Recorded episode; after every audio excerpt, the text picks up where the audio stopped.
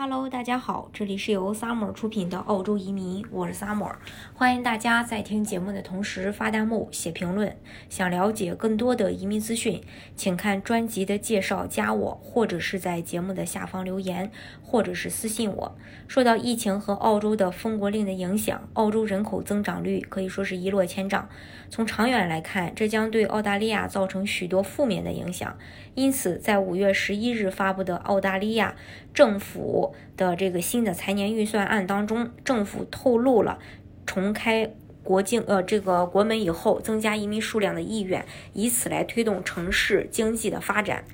根据《每日邮报》的报道，在疫情之前，澳洲年人口增长率是百分之一点五，这个比例在许多发达国家中都是数一数二的。这有一个原因，就是澳洲是移民热点国家，每年大量的移民使澳洲的人口增长率在提高。但是自新冠疫情爆发以来，澳洲封锁国境，导致大量的移民人口流失，澳洲人口增长率降到了百分之零点一，达到了一战以来的最低水平。为此，澳洲政府在最新的财年预算案中表示，在国境重开以后，期望增加移民数量，来推动人口的增长。对此，工党内政部发言人提出了这个疑问：在新冠疫情影响下，澳洲很快将做一件就是史无前例的决定，重启移民计划。但是目前不得不面对的问题是，如果重启移民计划，移民数量能否恢恢复到这个疫情前的水平呢？对此，他也认为，由于其他国家率先开始鼓励移民政策，导致许多移民资源流失，澳洲失去了抢占移民市场的先机。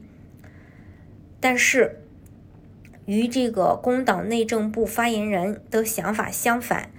联邦。政府的财政预算案中预测，移民数将很快恢复到疫情前水平，并创下三年内呃的一个新高。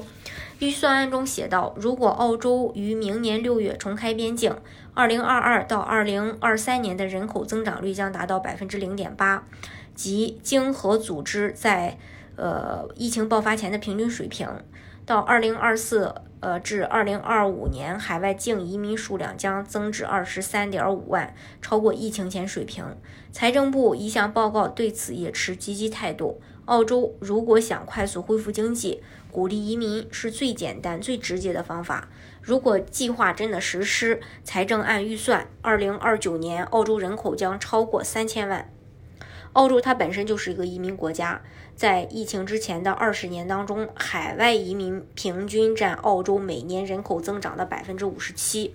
在这二十年内，新移民占经济生产能力增长的百分之二十以上，保守估计贡献了一千七百二十亿澳元。财政部此前曾评估2015年财年的永久移民和邻居移民，在他们抵达澳洲后的50年中，将为政府贡献总计97亿澳元的财政收入。城市工作组的 CEO 表示，移民创造而非抢走就业机会。移民学历高、技能高、收入高、纳税多，同时年龄又不大，所以澳洲需要更多的移民来提高纳税人与非纳税人的比例。而这在澳洲各地长期呈下降趋势，还有房屋的价格。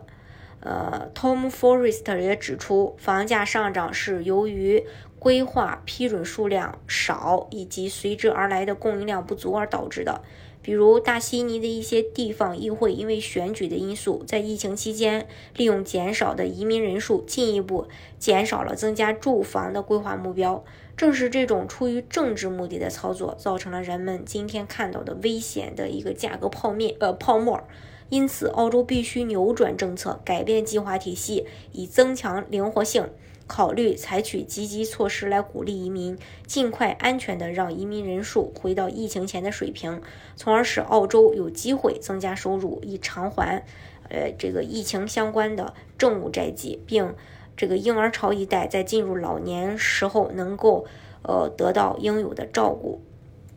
澳洲统计局公布的数据也显示，在澳洲的华人已经超过一百二十万人，其中约有百分之四十一的人出生在中国大陆，约有百分之二十五的人出生在澳洲，其次是马来西亚和中国的香港。从区域分布来看，截止到二零一七年，在澳大利亚居住在新南威尔士州的华人最多，其次是维州、昆州、南澳和西澳的华人，从两万三千到十四万两千不等。根据澳洲移民局的数据显示，2011到2017，从中国来澳洲定居的华裔人口中，女性多于男性。富豪移民海外的理由也有上百种，最主要的原因就是，呃，连续四年都是教育质量百分之之七十六和居住环境污染百分之六十四，其次才是医疗水平、资产安全、政治环境、社会安全等等方面的考虑。水、空气、阳光这三样，大自然赋予了每个人的免费礼物，也是最昂贵的礼物。享受更好的环境，也是大家呃要移居的一个重要原因。另外呢，澳洲有很多的这个方式，呃，来拿身份，大家也可以根据自己的实际情况来选择最适合你的项目。今天的节目呢，就给大家分享到这里。如果大家想具体的了解，澳洲的移民政策的话，欢迎大家看专辑的介绍，加我，或者是在节目的下方留言，或者是私信我。